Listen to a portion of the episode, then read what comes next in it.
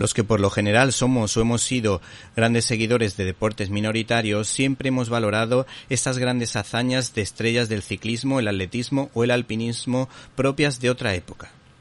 De hecho, hay un documental sobre Emil Zatopek que merece muchísimo la pena.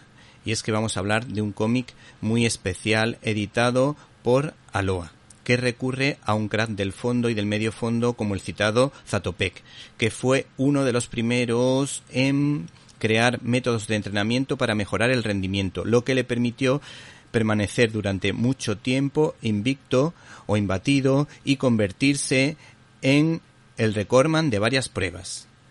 Los autores de esta obra bicromática para conseguir un efecto retro, porque en la época en la que vivió este señor, pues muchos TVOs utilizaban esa técnica que ahora nos parece obsoleta, donde se mezcla más bien el naranja y el verde. Este hombre se deduce que sufrió en sus propias carnes las presiones de la Rusia comunista, pues Checoslovaquia era uno de los países satélite que formaban parte de la Unión Soviética, donde la libertad brillaba por su ausencia.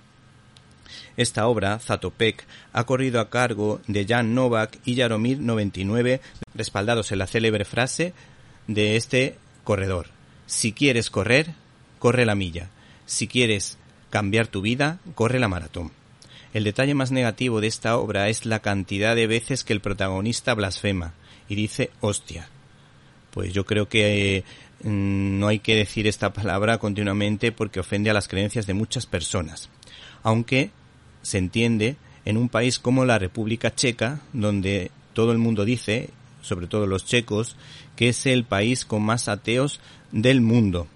Del mundo y además por metro cuadrado, por la cantidad de cambios que han sufrido a nivel religioso por ser un país que estaba en medio de grandes potencias. El caso que este es el único punto negativo, el único punto negro de una notable novela que siempre mantiene el interés sobre un personaje que siempre me ha fascinado y que como dato curioso, en lugar de correr largas distancias para prepararse para las competiciones de fondo, hacía varias series de 200 metros a gran velocidad equivalentes a la distancia que luego tendría que correr en una prueba de fondo como por ejemplo el 5000.